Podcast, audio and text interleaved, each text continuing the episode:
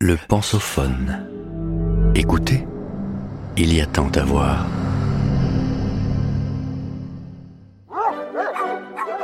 L'homme social est un animal. Par Audric Mazietti, chercheur en psychologie. Conformité, persuasion, paresse sociale. Le comportement humain sous la loupe des expériences de psychologie. Épisode 1. En 1916, dans son introduction à la psychanalyse, Sigmund Freud évoque les trois grandes désillusions infligées à l'humanité au cours de son histoire.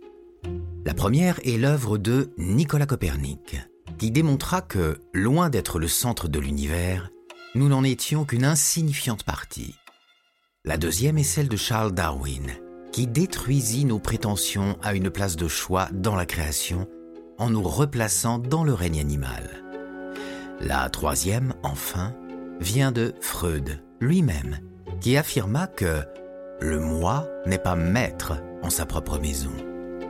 Ainsi, au fil des siècles, la mégalomanie humaine a été réduite à néant par la science et la psychanalyse, qui semblent avoir établi que nous sommes plus proches d'une espèce d'ersatz, de cheetah schizophrène, que de l'expression d'un quelconque génie divin. L'homme ne serait donc rien de plus qu'un animal. Certes, mais comme le dit si bien Aristote, c'est un animal social. Plus on est de fous, plus on rit. L'homme naît, grandit et évolue toute sa vie au sein d'un écosystème social avec lequel il interagit en permanence. Cet écosystème est en fait un réseau d'échanges complexes au sein duquel l'homme entre en relation avec ses semblables et ses influences autant qu'il est influencé par eux. Au fil du temps, le développement de la psychologie sociale a permis de mieux comprendre comment s'exercent ces influences réciproques. En effet, tout simiesque que nous sommes, Zaius ou Cornelius, choisis ton camp camarade, nous n'en sommes pas moins dotés, entre autres, d'un imposant lobe frontal. La dite structure étant supposée nous donner la faculté de penser et de raisonner selon une logique très élaborée. Comment, dans ce cas, peut-on expliquer qu'un individu puisse énoncer des absurdités en toute conscience? Seulement parce que les gens autour de lui disent la même chose? Que des centaines de personnes a priori saines d'esprit se donnent la mort en même temps parce qu'un gourou l'a ordonné. Qu'un homme ayant pour projet explicite d'exterminer une partie de la population puisse être acclamé par une foule.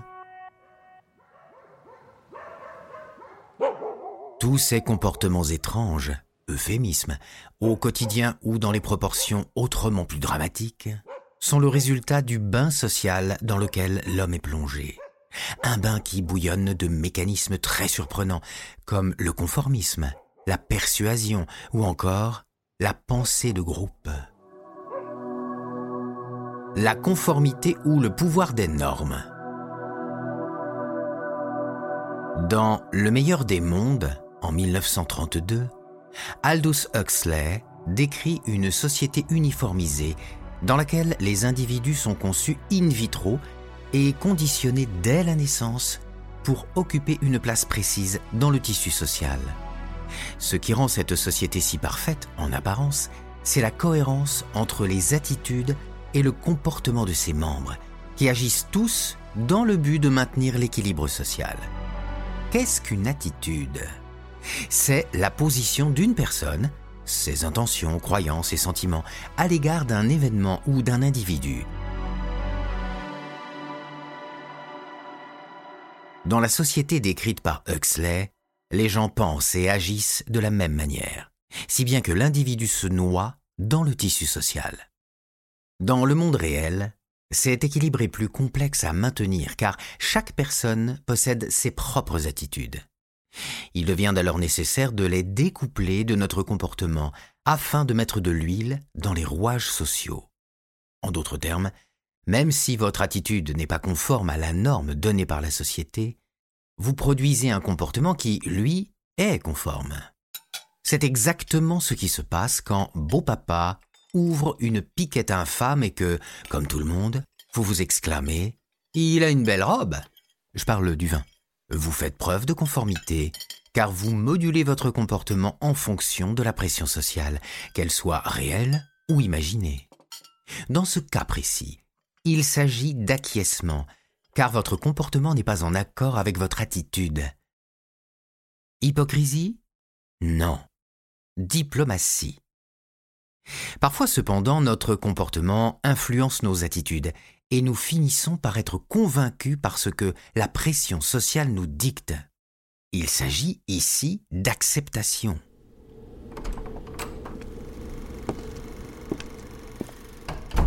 En 1937, le psychosociologue Moussafer Sherif étudie la conformité en laboratoire. Imaginez-vous dans une pièce noire avec un point lumineux qui apparaît durant quelques secondes, à environ 4 mètres de vous, se déplace irrégulièrement, puis disparaît. Une fois le point disparu, on vous demande d'évaluer sur quelle distance il s'est déplacé. Dans le noir, sans repère visuel, il n'est pas facile de répondre à cette question. Après plusieurs essais, vos réponses s'équilibrent autour d'une moyenne de 20 cm. Le lendemain, vous retournez passer l'expérience avec deux personnes qui l'ont également faite la veille. En vérité, ce sont des compères. Chacun donne sa meilleure estimation. Et là, c'est le drame. Vous indiquez 20 cm, mais les deux autres indiquent 5 et 2 cm. Les jours suivants, vous effectuez de nouveau l'expérience avec les deux compères. Pensez-vous que votre estimation sera la même au quatrième jour? Pas du tout. Le chercheur observe qu'au fil des quatre jours des participants s'aligne sur l'estimation des compères. Autrement dit, il passe d'une estimation de 20 cm à une estimation de 5 cm. Le pire dans cette histoire est qu'en réalité, il s'agit d'un mouvement autocinétique, c'est-à-dire une illusion de mouvement. Le point lumineux n'a jamais bougé. Que s'est-il donc passé dans cette expérience? C'est très simple.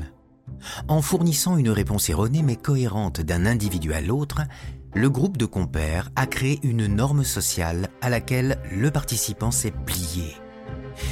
Je vous entends déjà me dire que, dans cette expérience, la situation était ambiguë et que, dans une situation plus claire, les gens ne se seraient jamais ainsi conformés.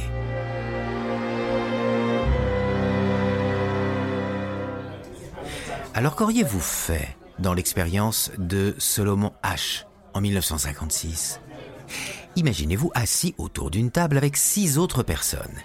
L'expérimentateur vous demande de comparer une ligne standard à trois autres lignes.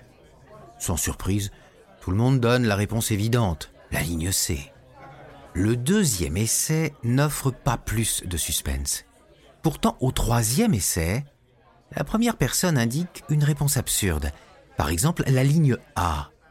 Vous êtes surpris mais pas autant qu'en entendant les quatre personnes suivantes donner la même réponse.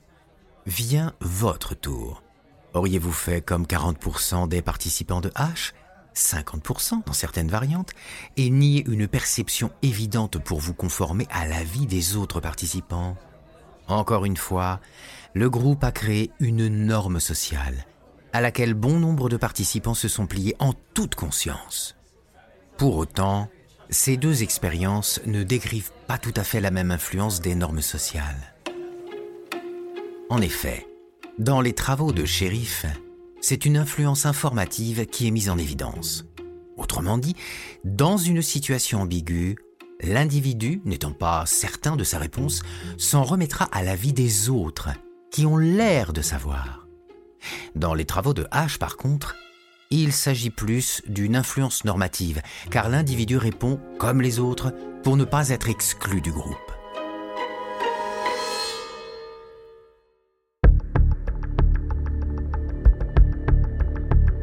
La recherche a montré que cette influence est d'autant plus forte que le groupe est nombreux, au moins trois individus, et soudé. Un autre élément déterminant de l'influence du groupe est sa légitimité. C'est pour cette raison que des centaines de personnes continuent à infliger des chocs électriques à une personne qu'elles ne voient pas, mais qu'elles entendent clairement se plaindre de douleurs cardiaques dans la fameuse expérience de 1000 grammes. Même si ce n'est pas cohérent avec leur attitude, les participants se conforment à la norme sociale dictée par l'expérimentateur, représentant de l'autorité scientifique. Pour faire court, si vous avez un projet de dictature, n'oubliez pas ces trois clés pour conformer qui vous voudrez. Le nombre, la cohérence et l'autorité.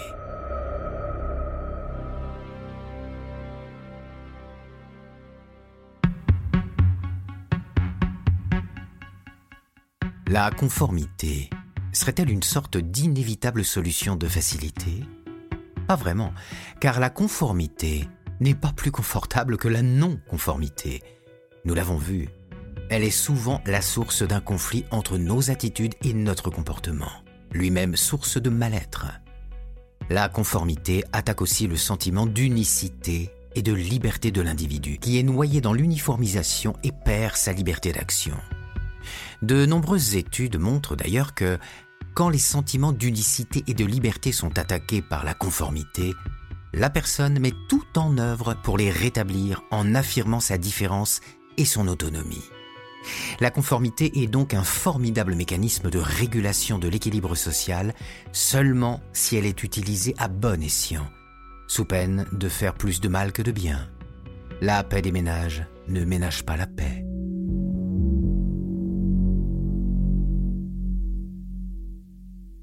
Vous venez d'écouter le premier épisode de cette série.